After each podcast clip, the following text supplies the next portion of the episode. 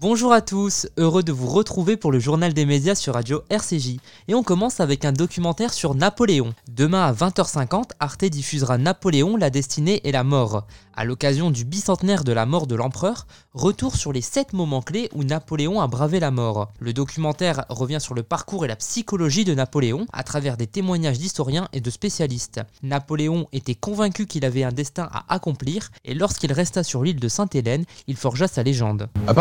Où Napoléon euh, sait qu'il ne quittera pas Sainte-Hélène, il va commencer beaucoup plus consciemment euh, à travailler pour sa légende. Il le dit à son entourage, euh, il utilise des phrases aussi modestes que si le Christ n'était pas mort en croix, il ne serait pas Dieu. Sous-entendu, il faut que je subisse mon martyr. Et il est convaincu qu'il sait déjà que la postérité va reconnaître ses mérites. Le réalisateur de ce documentaire, Mathieu Schwartz, sera l'invité de RCJ le 5 mai. Autre documentaire, cette fois mardi sur France 2. À 21h, la chaîne diffusera l'histoire secrète de la résistance. Ce documentaire, réalisé par Caroline Benaroche et Nicolas Bozino, revient sur la naissance et l'unification de la résistance à travers cinq portraits, ceux de Jean Moulin, Henri Freinet, Bertie Albrecht, Gilbert Renault et Georges Beaufils. Le reportage mélange images d'archives et scènes de fiction pour reconstituer le parcours de ces résistants. Juste après, France 2 rediffusera le documentaire Les lycéens, les traîtres et les nazis. Le journaliste Philippe Ballard quitte LCI pour le Rassemblement national. C'est une nouvelle qui fait beaucoup parler depuis mercredi. Le journaliste et présentateur Philippe Ballard a décidé de quitter la chaîne d'information LCI pour faire de la politique. Il sera tête de liste du Rassemblement national dans la section de Paris pour les élections régionales en Ile-de-France.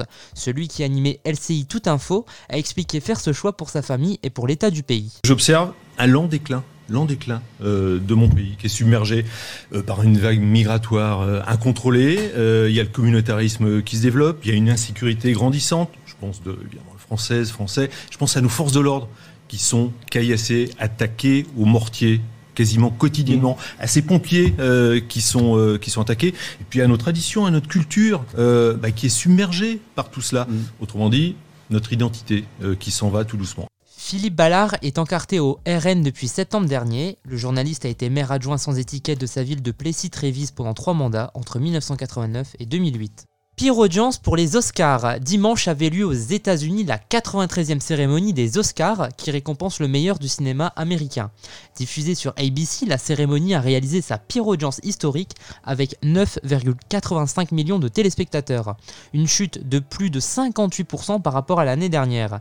L'édition 2020 avait réuni 23,6 millions de téléspectateurs, ce qui était déjà le pire score d'audience enregistré par l'événement.